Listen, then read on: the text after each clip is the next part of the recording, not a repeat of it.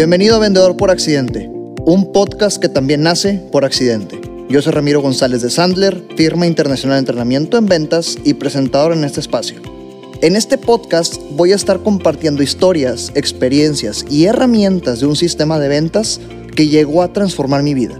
Esto con mi objetivo y misión que me motiva todos los días a seguir dedicándome a esto transformar la vida de las personas a través del entrenamiento y reforzamiento en ventas para que sean prósperas y felices. Así que arranquemos. Bienvenidos al episodio número 13, Vendedor por accidente. Seguimos con las entrevistas. En, redes sociales les levanté una encuesta en la cual pues quería escuchar qué es lo que ustedes querían escuchar, qué es lo que querían eh, eh, eh, estar oyendo en estos episodios. Y la encuesta fue muy directa. ¿Qué preferían? Que invitara a gente de, eh, como en muchos podcasts lo están haciendo, que son eh, eh, influencers, personas, figuras públicas, pues, o que estuviera invitando a personas que son muy exitosas, pero no necesariamente son figuras públicas. Por la naturaleza del negocio de este tema de entrenamiento en ventas, pues me toca convivir con muchas personas que ya han recorrido bastante y por eso me, me aventé esta encuesta. Y, y pues obviamente ganó por mucho el invitar a esas personas exitosas que no necesariamente fueran figuras públicas para escuchar su trayectoria y es el caso de hoy. Invitado especial, ya lo había mencionado en algún episodio pasado. Estamos aquí con Jorge Saunders, director general de Sandler Training Monterrey, emprendedor, vendedor y fundador de distintos otros negocios que aquí este, ahorita dejaré que él nos introduzca un poco. Y, y pues bueno, la historia de vendedor por accidente en gran parte existe gracias a Jorge. Entonces, este, ahorita platicaremos un poco de esa historia, pero en fin, bienvenido Jorge. Muchísimas gracias Ramiro, muy buenas tardes y encantado de participar aquí en tu podcast. Bien, gracias. Oye, pues arranquemos, que te conozca la gente. Eh, y, quiero aclarar, súper improvisado, ¿eh? Nada de estas preguntas, Jorge, ya las había escuchado antes, así que escucharemos eh, una improvisación pura. ¿Quién es Jorge Saunders?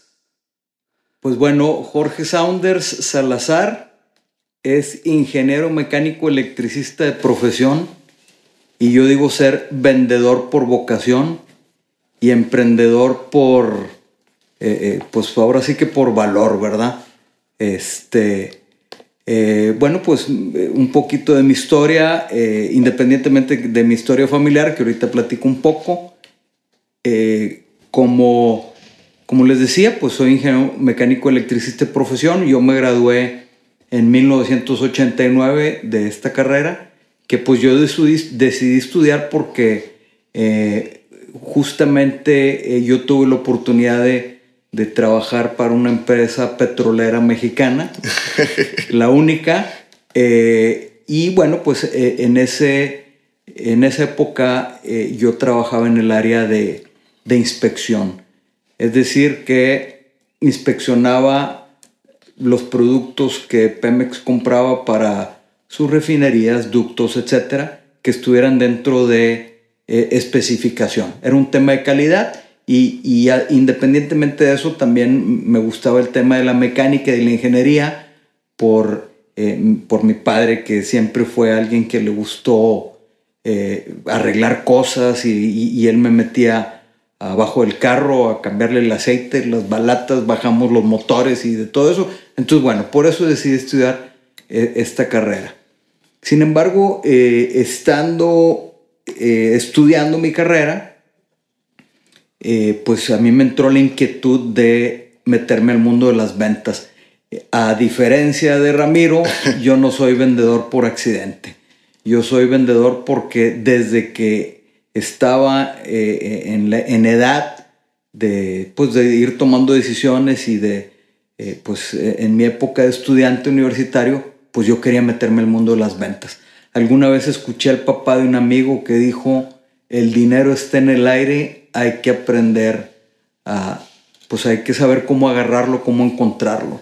Y pues bueno, desde ahí me entró esa inquietud de, de meterme a las ventas.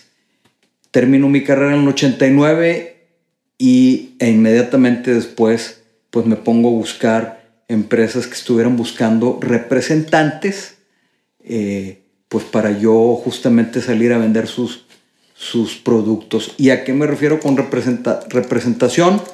Eh, pues que yo podía tener diferentes líneas que yo pudiera salir a vender sin tener una, eh, pues llamémosle compromiso de, eh, pues de horario o de metas o etcétera con, con alguna empresa. Entonces, bueno, por eso decidí buscar representaciones este, ya una vez que había terminado mi carrera. Evidentemente termino mi carrera y dejo el trabajo eh, eh, en esta industria petrolera que ya les comenté, ¿verdad? A pesar de que yo tenía la posibilidad de permanecer ahí con mi plaza y etcétera, pues quemo mis naves eh, a partir de ese momento. fue en 1989. Por cierto, me caso en 1990 y este eh, pues bueno, sigo yo en el mundo de las ventas, eh, eh, voy creciendo como vendedor y bueno, pues como ustedes imaginarán, yo aprendí a vender en la calle, porque pues en la escuela aprendí termodinámica, y mecánica de fluidos, estática y todas esas cosas, pero pues de vender evidentemente no aprendí nada simplemente pues yo tenía las ganas y la actitud de salir a vender. Entonces, eh, bueno, pues fui aprendiendo eh, la venta y aprendiendo ahora sí que entre comillas eh, con el tiempo, ¿verdad? Hoy, Jorge, y quiero, quiero ah, paréntesis, y que no se te olvide dónde nos quedamos porque es importante avanzar en eso. Este, si llegaste hasta ahorita en, a este episodio en el podcast, es porque ya te sabes toda la historia que yo he contado y, y, pues bueno, el detalle como tal también es la primera vez que lo escucho, el detalle tan, tan, tan, fino, este, tan fino de, de, todo este tema. Y quiero hacer énfasis en dos cosas y a ver qué dices tú. Eh, eh, afortunadamente este movimiento del podcast ha, ha, tenido audiencia, este, ya son varios, varios países que nos escuchan y, y de acuerdo al perfil que vemos es eh, mucho emprendedor y o muchas personas que están buscando esta, esta forma de... de pues de crear patrimonio, ¿verdad? De crear negocios, de crear este eh, eh, em, empleo también. Y un reto que no me dejarás mentir y que me gustaría enfocarlo en, esta plática en eso es que el, emprendedor tiene esa, esa tendencia de complicarse las cosas para emprender. Eh, buscan mucha, mucho que, el análisis del mercado, que el análisis de no sé qué y que, la estructura financiera, etcétera y cuando se topan con la realidad, pues bolas, hay que aprender a vender. ¿Qué has visto tú de favorable en las representaciones? Porque pues yo que te conozco sé que gran parte de los negocios que, han, que has, que has logrado a través de las representaciones. A ver, replanteame la pregunta. ¿Qué has visto tú de favorable en las representaciones o por qué enfocarte en representaciones ha sido exitoso? ¿Por qué te gusta? Ah, bueno, eh, a mí en lo particular yo creo que eh, las representaciones eh, para aquellos que nos gustan las ventas, independientemente de que hayamos llegado a las ventas por necesidad o por casualidad, eh, o como Ramiro dice, por accidente.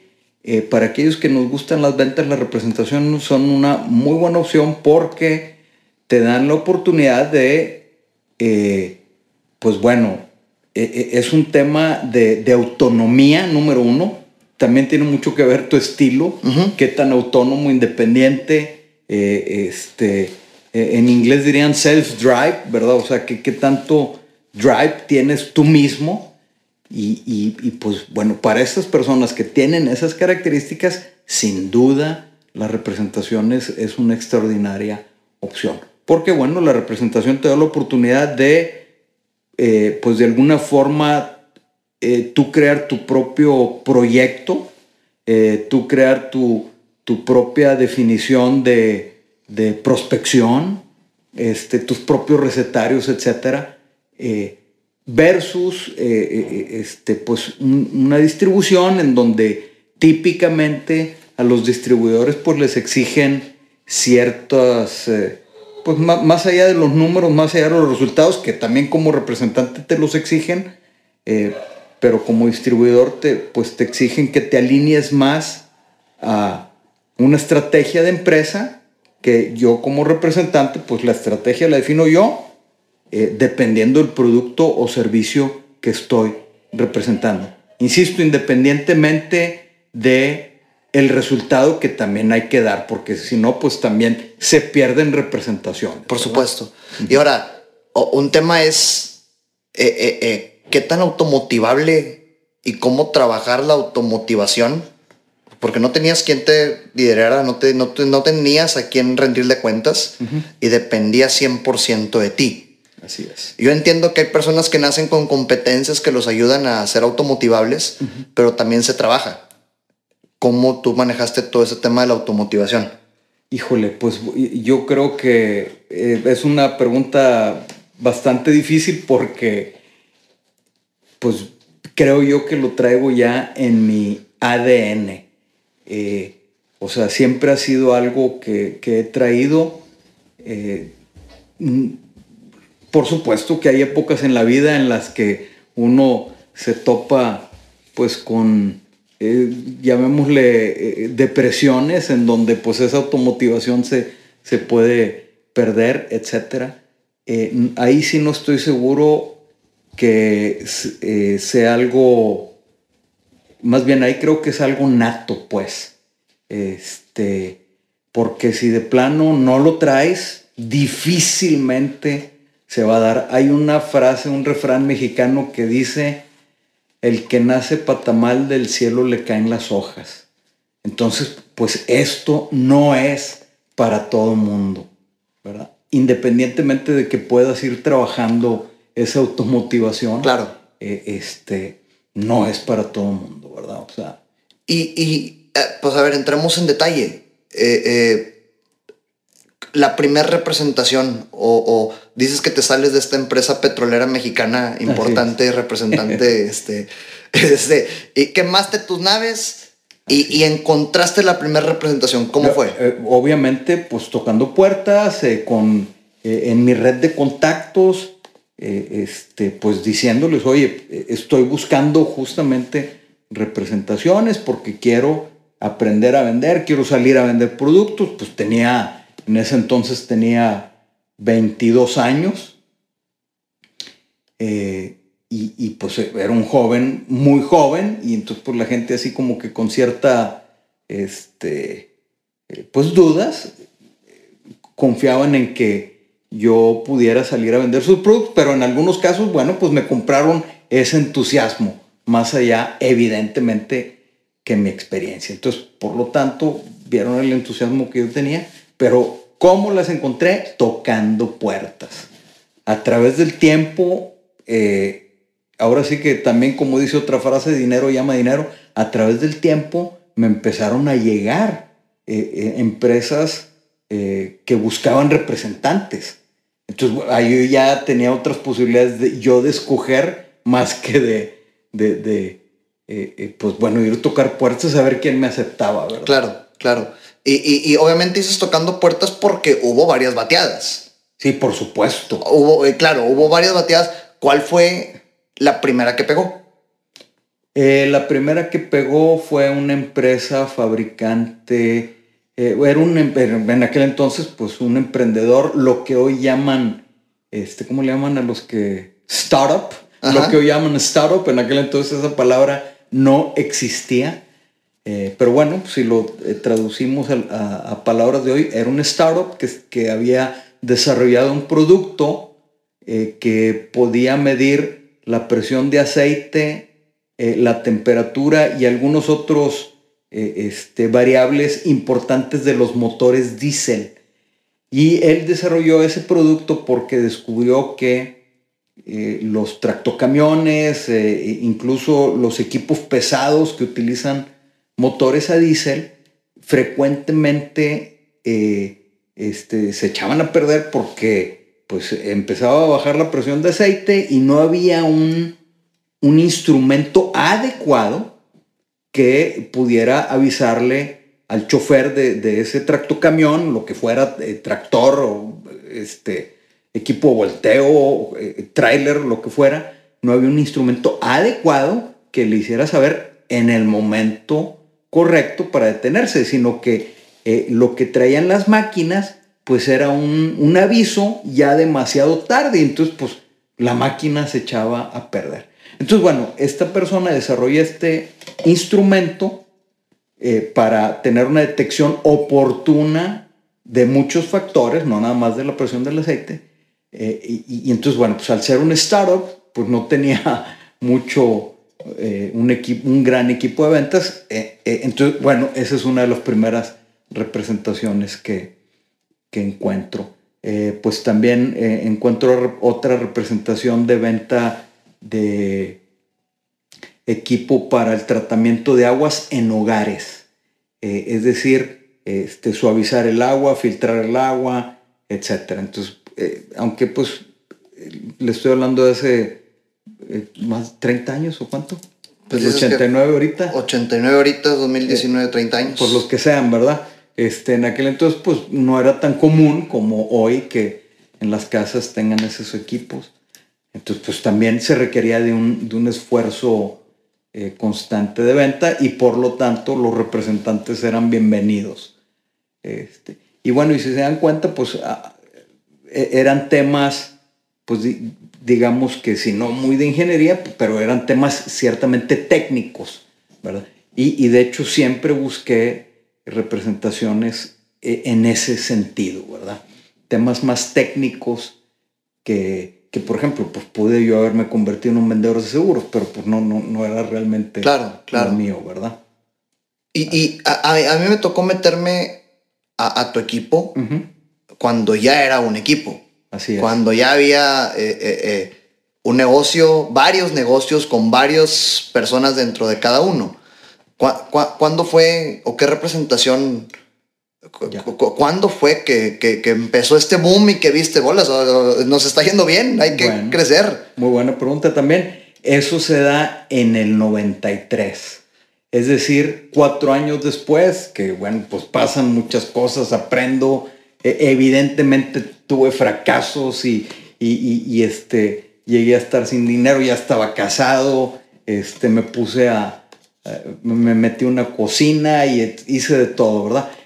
Eh, en el 93, una empresa americana que estaba eh, en una exhibición aquí en Sintermex puso un anuncio en el periódico que estaban buscando eh, pues representantes. Entonces, bueno, pues yo respondo a ese anuncio, que por cierto, en aquel entonces era el diario de Monterrey, ni siquiera era el, era el norte, que era el el periódico más famoso en aquel entonces y bueno, sigue siendo, pero bueno, respondo ese anuncio, tengo una cita, me responden de inmediato y tengo una cita con el director general y el director comercial de la empresa americana, fabricante de plásticos, una empresa de San Luis, Missouri, que estaban exhibiendo en una feria eh, que estaba, era una feria automotriz, eh, este, insisto que estaban en Sintermex. Entonces, bueno, me entrevisto con ellos y para no hacerles largo el cuento, este, no solamente me dan la representación, sino que además me piden que los ayude a establecer su empresa de forma legal en México para que pues, los productos que vendieran los vendieran ellos mismos, eh, pero ya eh, con una empresa establecida en México. Y bueno, por lo tanto, pues ya me meto no solamente a vender sus productos, sino también los ayudo a, establecer la oficina de distribución, la oficina comercial aquí en México. Y esa es una de las empresas de, los productos que tú llegaste a vender. Eh, la empresa llamada Sinclair Rush, este, productos plásticos de consumo para la industria. Ok, eso fue en el 93. Yo, yo los conozco en el 93 y el primero de enero del 94, digo primero de enero porque pues así lo establecimos, oficialmente ya empieza esa, eh, eh, este, pues ese proyecto. ¿verdad? Y esto se da eh, justo al inicio del Tratado de Libre de Comercio de, de Norteamérica, lo que antes se llamaba NAFTA.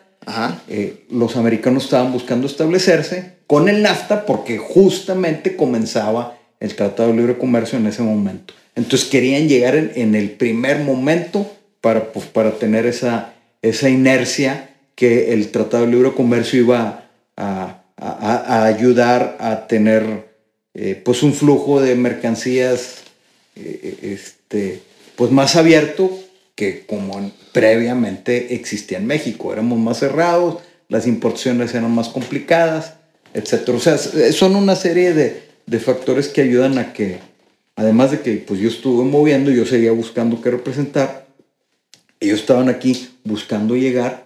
Este mensaje es para ti, te toma menos de un minuto escucharlo. El coronavirus nos pegó a todos. Estamos en constante comunicación con los más de 300 centros de entrenamiento Sandler en el mundo y hemos llegado a la siguiente conclusión. Es momento de intensificar tu prospección y búsqueda de nuevos negocios. Sí, estamos en tiempos de incertidumbre, pero la gente sigue comprando y hay que estar ahí presentes para cuando decían hacerlo. Y hoy más que nunca tienes que diferenciarte de tu competencia y demostrar que tu ventaja competitiva recae en ti como vendedor y no nada más en el producto que vendes. Si te identificas con esto o sientes que tus ciclos de venta son muy largos, tienes muchas cotizaciones pero muy pocos cierres, o inviertes mucho tiempo en prospectos que al final no compran, te invito a mi próximo taller virtual Vende desde casa, guía para vender en el encierro, el próximo martes 7 de abril en donde hablaremos de cuatro principales puntos. Cómo no ser ese vendedor tradicional, desarrollaremos tu comercial de 30 segundos, cómo evitar el mándame la información o el déjame pensarlo desde tu primer llamada y cómo vender en la distancia. Vende desde casa, guía para vender en el encierro. Métete a www.ramirosandler.com para inscribirte. Ahí te veo. Entonces, bueno, nos juntamos en el momento correcto y en el lugar correcto. Esa es una buena conclusión. estamos de acuerdo que el éxito llega para quien lo trabaja. Así es. O sea, tiraban la maca, el Tratado de Libre Comercio hubiera llegado de todos modos, ah, Sinclair claro. Ross hubiera encontrado a otra persona. Tú porque estuviste duro y darle por cuatro años hasta que, hasta que se dio, pues. Claro, así es. Eh, pues, una buena conclusión.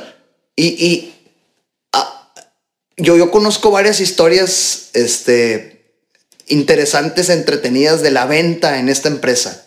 Porque yo entiendo que te eh, obtienes la representación para que se establezcan aquí en México, pero pues tu rol era vender, seguía siendo... Afirmativo. Vender. Eh, ¿Qué onda con esa experiencia? ¿Cómo estuvo? No, bueno, pues eh, este... evidentemente retadora porque para empezar era un producto no fácil, ¿verdad? tapas y tapones de plástico utilizados por la industria. Bueno, pues yo, eh, previo a conocer esta empresa, yo ni sabía de la existencia de esos productos. Resulta que esos productos se consumen por miles, por cientos de miles, por millones en la industria. Eh, ¿Por qué? Pues porque los utilizan para proteger, ya sea para embarque, para el proceso de fabricación, para una variedad infinita de aplicaciones. Entonces, eh, obviamente, eh, eh, este, la empresa me capacita, más allá, me, capacita no el producto, sino me, capacita en entender quiénes utilizaban este tipo de productos. Obviamente, pues voy abriendo los ojos y entendiendo este, el tipo de mercado y todo esto. Entonces, bueno, pues mi rol en ese momento fue hacer una lista enorme de posibles prospectos y agarrar el teléfono y hablar y ofrecer los productos y decir, bueno, pues la, Sinclair Roy está en México, ya puedes, vender, ya, ya, puedes comprar directamente acá y o desde un representante que que te atenderá directamente, etc. Entonces, bueno, claramente fue una labor de prospección intensa, no solamente en llamadas telefónicas, en aquel entonces utilicé mucho, y esto fue una copia de lo que estaban haciendo en Estados Unidos, no lo inventé yo, de eh, utilizamos mucho el correo directo. El correo directo era poner una hojita eh, donde se habla de la empresa, un, una hoja, digamos que un, un flyer con cierta información de los productos y con una pequeña bolsa de muestras. Entonces, bueno, lo importante, para hacer este envío de correo directo, había que obtener direcciones, nombres, ponerse a llenar los sobres, ponerle las etiquetas y enviar todo esto por correo, literalmente correo directo. E, e, ese que tocas y sientes, no un postal, que tal cual. Sí, por correo postal. Incluso este recuerdo que llegué a comprar una maquinita eh, este, con autorización del Servicio Postal Mexicano en la que yo mismo podía imprimir los sellos de, ¿cómo se llaman? Las estampillas, pues.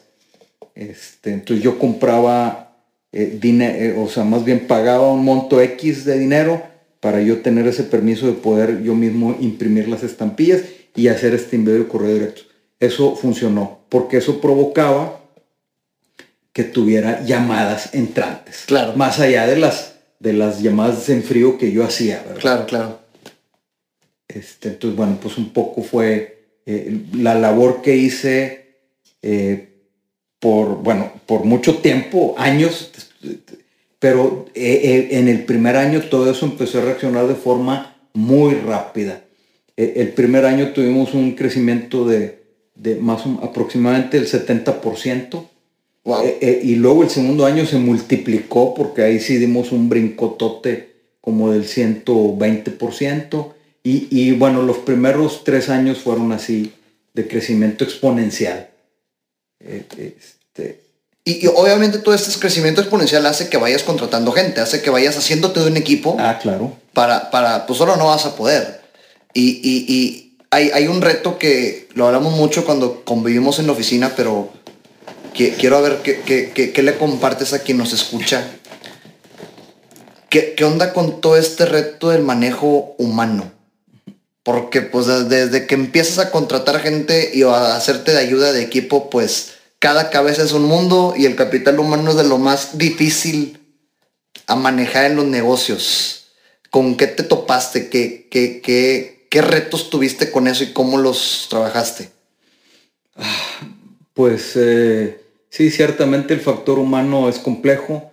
En los primeros años fue relativamente fácil porque pues éramos un equipo pequeño entonces, al ser un equipo pequeño, pues el, eh, los brotes de, la psicología humana, eh, pues evidentemente todos los teníamos, pero eran más fáciles de controlar.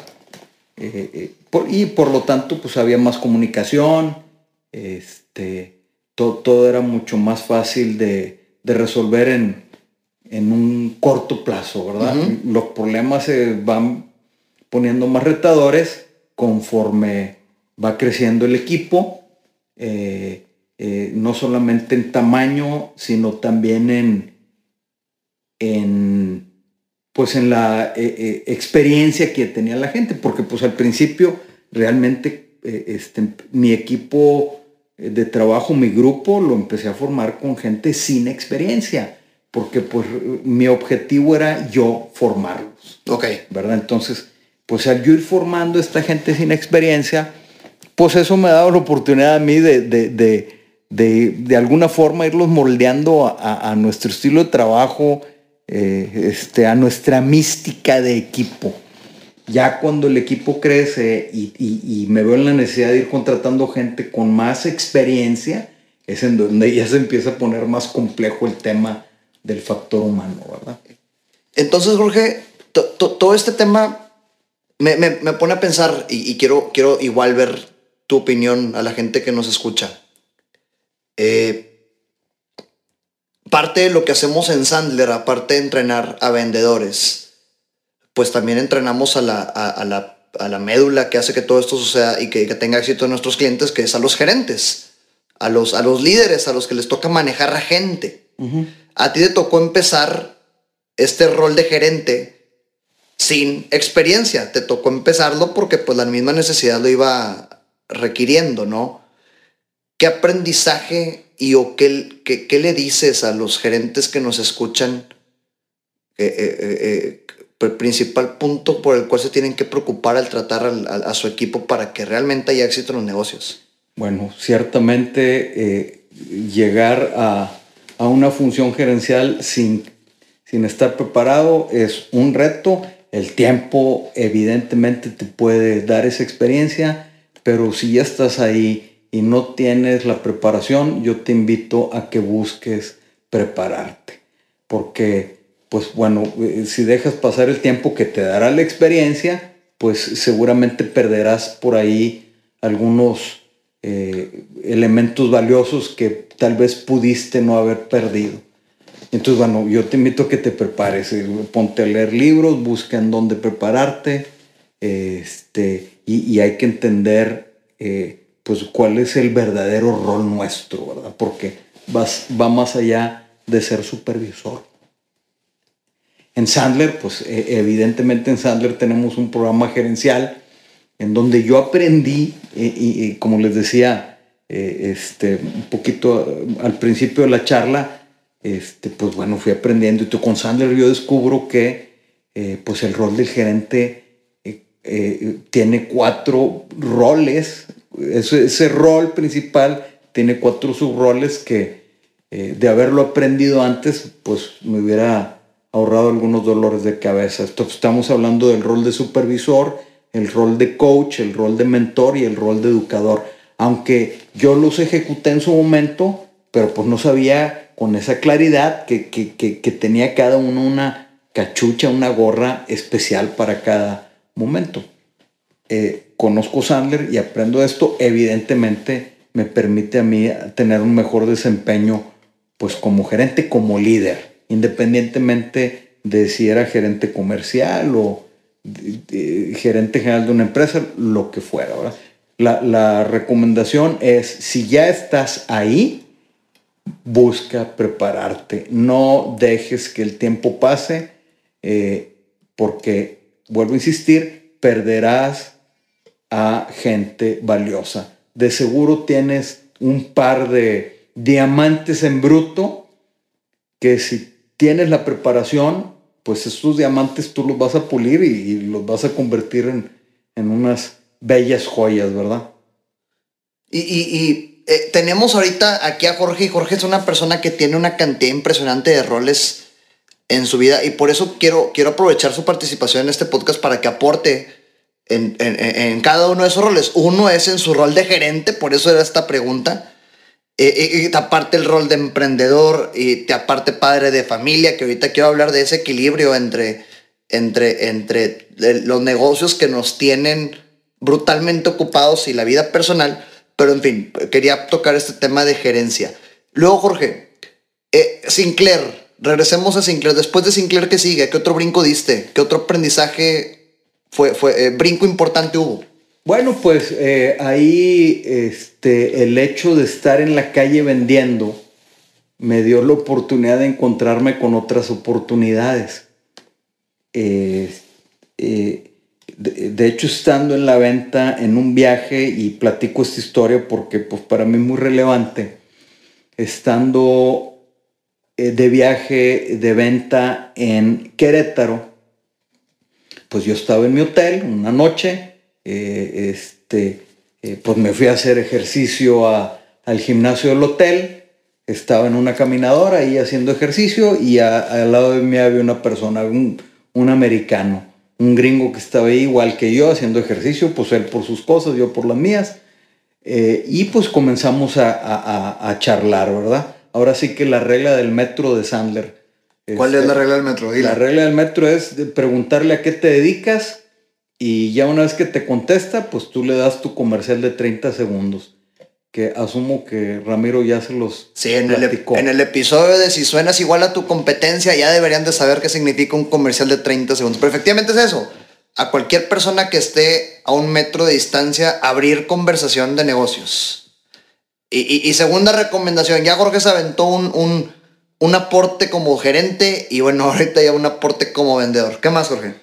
Entonces, bueno, estando ahí, eh, este, ya empezamos a platicar de a qué se dedica él y a qué me dedico yo, a mi comercial de Tensunzo, y no les hago el cuento largo, me pregunta el americano, oye, ¿no te gustaría representar a mi empresa? Eh, obviamente, pues ya me había platicado a qué se dedicaban, qué fabricaban, dónde estaban y todo eso. Y entonces le dije, pues bueno, exploremos si, si soy una buena opción o no para ti. Eh, bueno, pues eso, eso fue, no sé, un día X, no, recuerdo la fecha, le soy eh, brutalmente honesto, eh, pero un par de semanas después de eso, ya tenía yo aquí a dos de sus colaboradores que vinieron de West Bend, Wisconsin, para visitarme y platicar del tema. Dos semanas después ya estábamos conversando en persona aquí en Monterrey si, si era una buena opción para ellos y una buena opción eh, para mí, para mi equipo. Eh, evidentemente, seguimos adelante. Eh, me, me, convierto en su representante, primero para el norte de, del país.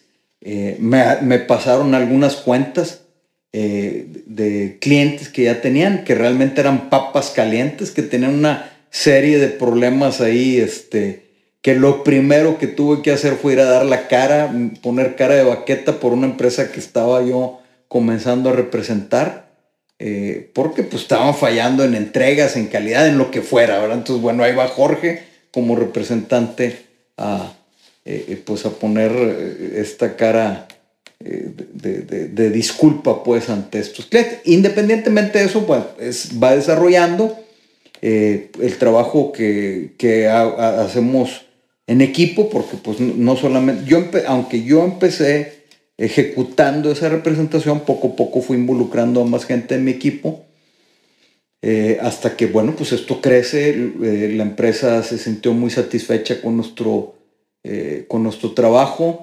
de cuidar las cuentas existentes, de la prospección que estábamos haciendo, etc.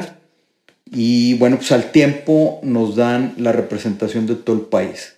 Y, bueno, pues eso fue un, un cambio importante para nosotros porque eh, pues la verdad es que fue, fue hasta el momento en términos de generación de utilidades es la empresa que más ha sido rentable para, pues para nosotros. Por estar en una caminadora y sacarle plática al de al lado. Afirmativo. todo esto por estar por una caminadora y no tener eh, miedo o pena en sacarle plática al de al lado. Eh, este, eh, en eso se convirtió. Y bueno, pues terminé siendo este, representante de ellos por más de 10 años hasta que la empresa decide cambiar completamente la estrategia de venta.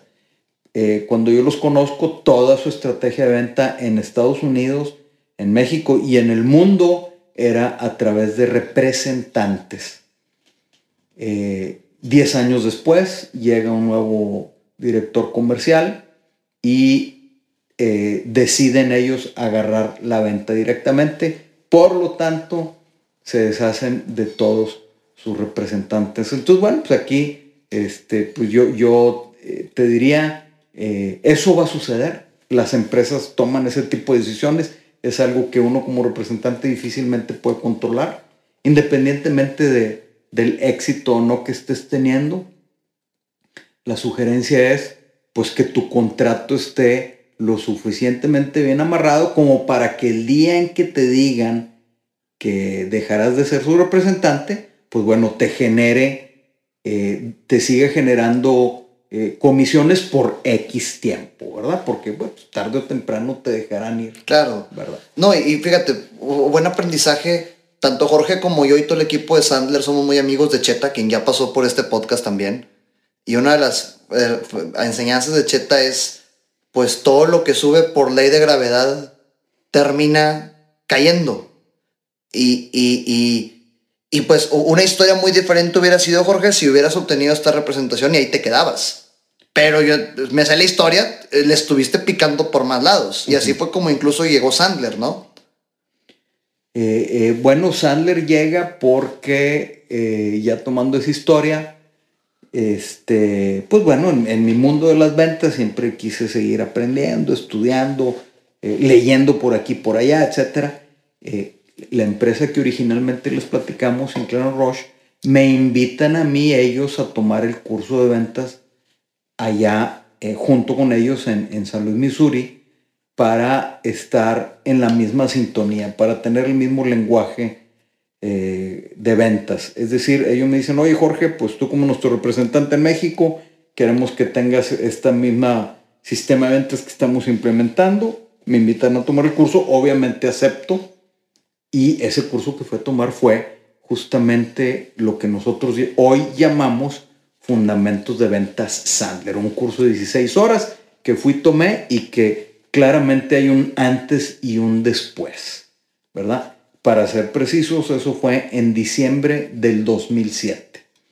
Y bueno, pues ya para el verano del 2008 ya estábamos emprendiendo con Sandler aquí en Monterrey. Hace 2008, 9 años. No, 11 eh, años. Hace 11 años. 11 años. Así es.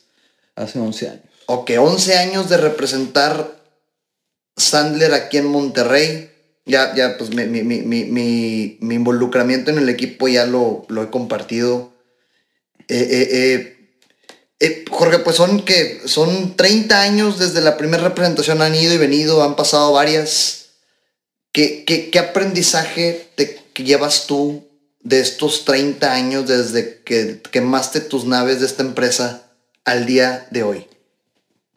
Eh, pues bueno, eh, los aprendizajes que he tenido es que pues va a haber años extraordinariamente buenos, va a haber años no tan buenos y, va a haber años tal vez, va a haber años terribles. Entonces, eh, no es regla, pero este, pues nada más estate preparado para eso, ¿verdad? es decir, cuando tengas esos extraordinarios años en ventas, este, pues haz un buen guardadito, ¿verdad? Eh, porque probablemente lleguen épocas de vacas flacas. Número uno. Número dos, prepárate todo el tiempo, porque eh, esto es como el deportista. Un buen deportista todo el tiempo se está preparando, independientemente de que tuvo una eh, carrera como profesional y durante su vida como deportista profesional, pues claramente entrenaba todos los días y etcétera. Pero luego siguió siendo deportista por naturaleza, pues bueno, pues ese deportista, aunque ya no era profesional, seguía haciendo ejercicios todos los días. Bueno, pues aquí es igual. Aunque ya hayas llegado a un cierto nivel de éxito en las ventas, eso no significa que ya estás del otro lado. Tienes que seguirte preparando. Eh, y, bueno, pues un, buen, una buena forma de preparación es estar en un grupo en donde pues escuches nuevas experiencias, donde escuches a gente que está metida en el tema, donde escuches a gente que tiene los mismos problemas que tú, etc. Entonces, esta preparación es fundamental. No asumas que ya lo sabes todo. Eso es un buen punto. Y, y yo ya te lo he dicho en privado sin que un micrófono esté aquí eh, exponenciando el mensaje. Este, pero tengo la fortuna de, de por, por dedicarme a lo que me dedico y por, por estar involucrado en este negocio, por rodearme de personas que me llevan eh, años de experiencia y camino recorrido, incluyéndote, este, entonces, número uno, gracias, definitivamente. Segundo, gracias por estar aquí, gracias por, por, por estar eh, compartiendo a la gente que nos escucha. Gracias porque la historia de vendedor por accidente fuiste parte y el causante de que toda esta, mi, mi, experiencia en venta se diera y quiero hacerlo público realmente. entonces, soy viva, soy experiencia propia de que realmente juntarte con personas que te aporten funciona. Este, quería dejarlo claro. Una última pregunta, Jorge. Dos, dos preguntas más. ¿Tu rol actual cuál es? ¿En qué te estás enfocando hoy? Eh, pues bueno, mi, rol actual, como dices, eh, lo dijiste hace un rato, sigue teniendo varias cachuchas.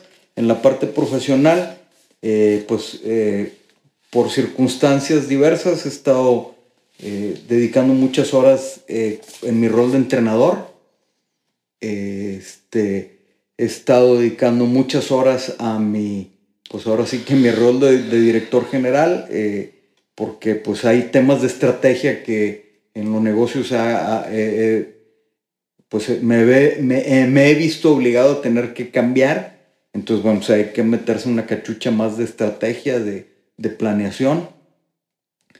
Y bueno, pues eh, eh, evidentemente vendiendo, aunque he descuidado, eh, tengo que ser brutalmente honesto, he descuidado la venta, eh, lo mío, lo mío, lo mío es vender, quiero regresar a eso. La mayor parte de mi tiempo tiene que estar ahí. Bien, pues ya lo hiciste público, porque se. Así es, ya. Aquí está la rendición de cuentas, sí. Que en cinco años, ¿cómo te ves? Y, y, no tanto profesional, ¿eh? O sea, estamos hablando eh, como, como, como persona emprendedora, y que aparte tienes un rol familiar y un rol este, como humano, pues somos humanos. En cinco años, Jorge, ¿qué onda? Bueno, pues eh, precisamente ahorita estoy eh, este, en, un, en, en unas vacaciones obligadas en donde estoy pensando precisamente eso, definiendo estos próximos cinco años. Sin embargo, así de bote pronto, eh, pues bueno, yo veo que los negocios están eh, estables, están siendo rentables, tienen equipos bien formados, entonces por lo tanto yo puedo dedicarme más a lo que yo quiero, que es vender. Bien. Bien. cerramos con esta. Tu definición de éxito. Mi definición de éxito es definir un objetivo, hacer un plan, ejecutar y lograr ese objetivo. Sea lo que sea que sea, tu objetivo. Lo que sea. Muy bien. Va. Pues gracias, gracias Jorge. Muchísimas por gracias este Ramiro. espacio era obligada tu participación en este podcast, este, eh, necesaria. Yo quería realmente que la gente te escuchara, que la gente eh, oyera esta, esta conversación. Este, y ya saben, ahora sí que les repítanlo las veces que lo tengan que repetir, si eso sirve para que realmente pueda estar aportando algo, que para eso estamos haciendo todo este esfuerzo con todas las personas que nos escuchan. Realmente gracias, Jorge. Muchísimas gracias, Ramiro. Un placer. Y, y pues bueno, me ayudó a, a tener una eh, eh, este, introspección, esta plática. Qué bueno. Fantástica. Va, pues nos vemos en el siguiente episodio. Éxito a todos. Gracias por tu tiempo conmigo en este podcast. Si lo que escuchaste te aporta y o crees que le pueda sumar a alguien, por favor compártelo. Te dejo mis redes sociales arroba Ramiro Sandler en Facebook, Instagram y YouTube. Y en LinkedIn me encuentras como Ramiro González Ayala. Hasta la próxima.